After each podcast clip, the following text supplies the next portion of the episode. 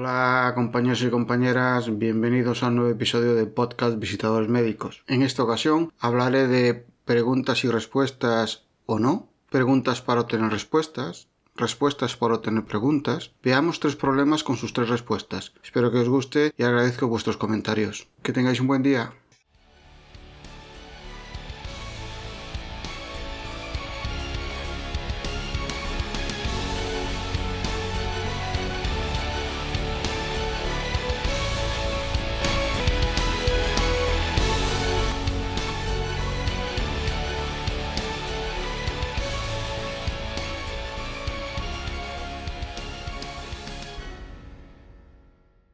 Con frecuencia debemos resolver problemas que van surgiendo durante la puesta en marcha de cualquier acción comercial o puesta en marcha de un objetivo que nos hemos planteado. Con frecuencia los humanos actuamos negando la razón científica o ignorando las ventajas de la experiencia, incluso en contra de nuestros propios intereses. Y si le añadimos la ignorancia, ¿qué puede salir bien? Tomar decisiones no suele ser fácil, primero porque con seguridad se pueden generar daños colaterales de mayor o menor grado, y porque partimos de que no tenemos la garantía de que el resultado sea el 100% del esperado. Ni siquiera tenemos garantizado el éxito. Por ello nos debemos basar en datos. Decía William Edward Diamond que en Dios confiamos, todos los demás tienen que aportar datos, y sin datos no es usted más que otra persona con opinión. Dos grandes frases que reflejan la necesidad de tener información. Información no es conocimiento, también de William Edward, en la que basarnos para que las probabilidades de fracaso en cualquier acción o proyecto sean las menores posibles. Veamos tres ejemplos claros de malas decisiones tomadas al parecer por la falta de datos, por la falta de preguntas al problema al que se enfrentaban y por la falta de respuesta a las preguntas planteadas. Normalmente buscamos respuestas a los problemas que nos surgen, pero lo que es realmente necesario necesario es encontrar las preguntas a ese problema. Con todas las preguntas vendrán de la mano las respuestas correctas. Así nuestra capacidad y probabilidad de acierto será muchísimo mayor. El primer caso sucedió el 18 de marzo de 1967, cerca de las islas Sorlingas, en Inglaterra, donde por un error de navegación encalló el superpetrolero Torrey Canyon. El Torrey Canyon generó una marea negra con las 120.000 toneladas de crudo que transportaba en su interior, provocando uno de los mayores desastres ecológicos en las costas de Inglaterra y Francia. Recordemos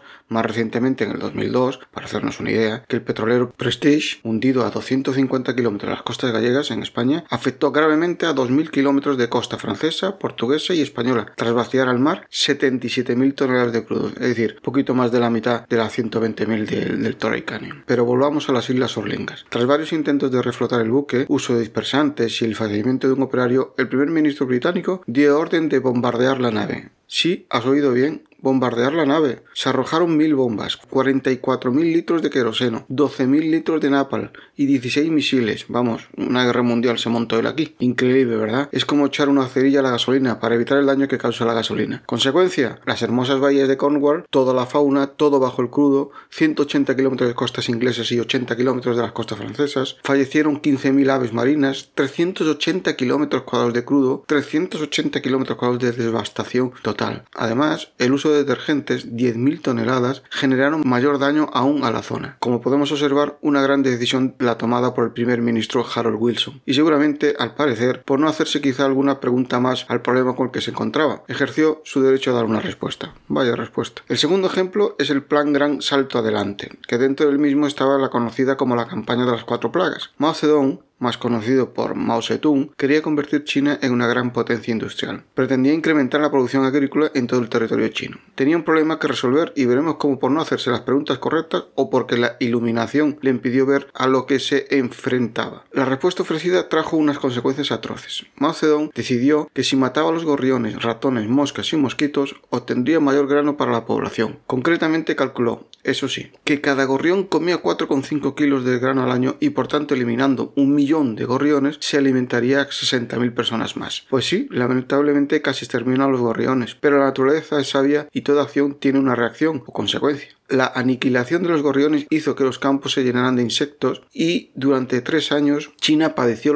la mayor plaga de langostas. Esto generó la conocida como la Gran Hambruna China, entre 15 y 45 millones de seres humanos muertos por la hambruna y la pobreza absoluta. Al final la respuesta dada no basada en datos puede generar un problema mayor. Pero lo que quizás es peor, el tercer caso, es no dar ninguna respuesta, no actuar o no darla a sabiendas que el resultado es el que me interesa, en perjuicio de todos los demás. Esta última opción de no dar una respuesta para obtener un beneficio particular ha sucedido este verano, el 20 de agosto de 2020, con unas consecuencias que de principio ya son terribles. La capa de hielo de Groenlandia ya no podrá recuperarse. Recordemos antes de nada, entre otras cosas, que este de hielo podrá facilitar la extracción de combustibles fósiles, que es la ruta más corta entre Europa y Estados Unidos, y por contra, la subida del nivel del mar, la aparición de nuevas bacterias, etc. etc. Esta fiesta la vamos a pagar todos con seguridad. Este agosto de 2020 será recordado como la mayor de las barbaridades realizadas por el ser humano debido a su falta de valor, responsabilidad, intereses ocultos, inoperancia o cualquier otra razón que trate de justificar lo injustificable. Por no dar,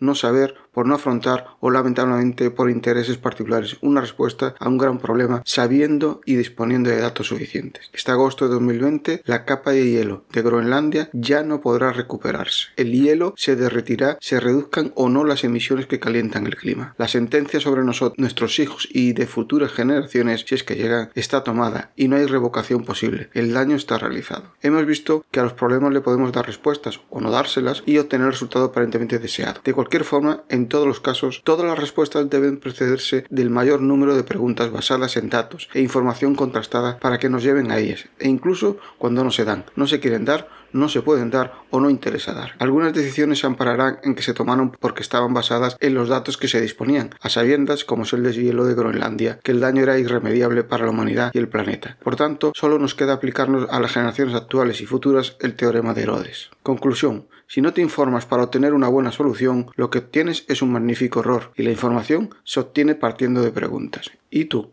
¿Eres de los que haces preguntas ante los problemas? Hasta aquí el episodio de hoy, que espero que os haya gustado y os emplazo a escuchar el próximo. Muchas gracias por los comentarios que nos dejéis y por estar ahí, al otro lado. Muchas gracias, hasta luego.